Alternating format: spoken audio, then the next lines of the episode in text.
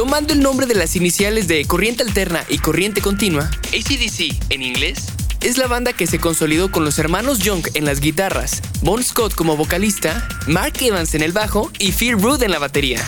Soy Oscar López y esto es una banda en 5 minutos. Una banda en 5 minutos con Oscar López. Es una banda británico-australiana, formada en 1973 en Australia por los hermanos escoceses Malcolm y Angus Young. Se estima que han vendido un total de 200 millones de copias de sus álbumes.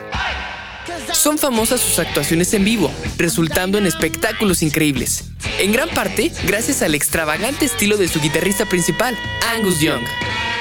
Al comienzo, el grupo sufrió diversos cambios en sus miembros hasta que, en 1974,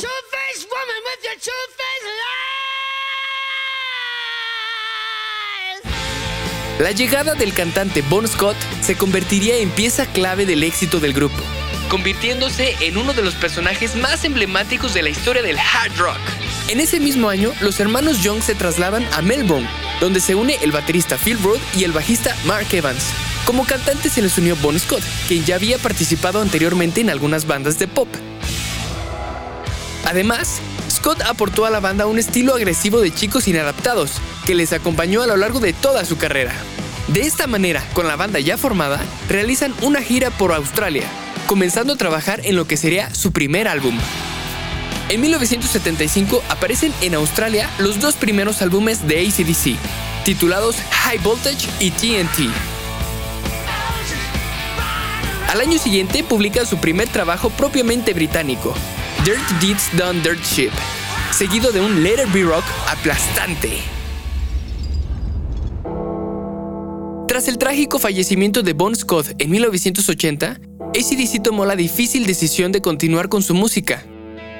Brian Johnson se unió como nuevo vocalista, aportando un estilo propio que encajaba perfectamente con la esencia de la banda. Su álbum, Back in Black, dedicado a la memoria de Bon Scott, se convirtió en un éxito rotundo, catapultando a ACDC a la fama internacional y convirtiéndose en uno de los álbumes más vendidos en todos los tiempos. Black llegó a ser número uno en Inglaterra y Estados Unidos, vendiendo más de 10 millones de copias solamente en el país norteamericano. Se calcula que hasta la fecha se han vendido 44 millones de copias del álbum, con canciones como Hell's Bells y Shoot the Thrill.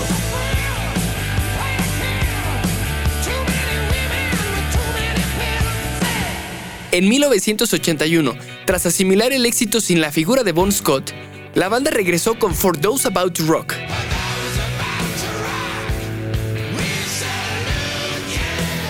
que llegó a lo más alto en las listas norteamericanas. Este sería el último disco con Phil Rudd en la batería. En 1983 se publica Flick of the Switch, con el que ACDC comienza una etapa menos brillante en su historia. Fly on the Wall, el recopilatorio Who May Who y Blow Up Your Video pertenecen a esta época del grupo. Nos vamos hasta 1990, donde aparece The Razor's Edge, el mejor álbum en casi 10 años. El nuevo milenio trajo consigo una serie de desafíos para ACDC. La pérdida de Malcolm Young debido a sus problemas de salud y su posterior fallecimiento en 2017 fue un duro golpe para la banda. A pesar de todas las adversidades, ACDC demostró una vez más su resiliencia y capacidad para superar los obstáculos. En 2020 lanzaron Power Up, un álbum que reunía a los miembros originales y rendía homenaje a Malcolm Young. ACDC siempre ha sido conocido por sus espectaculares conciertos en vivo, donde Angus Young y sus icónicos uniformes de colegial se convierten en el centro de atención. La energía y pasión que la banda transmite en cada presentación ha dejado huella en la historia del rock en vivo. La historia de ACDC es una de perseverancia, talento y amor por la música. Desde sus inicios en Australia hasta la conquista del mundo, la banda ha dejado un legado que trasciende generaciones y sigue inspirando a músicos y aficionados por igual. Este episodio fue una producción de Interés General Podcast. Desde el 2020, acompañándote todos los días. 5 minutos. Para que conozcas algo nuevo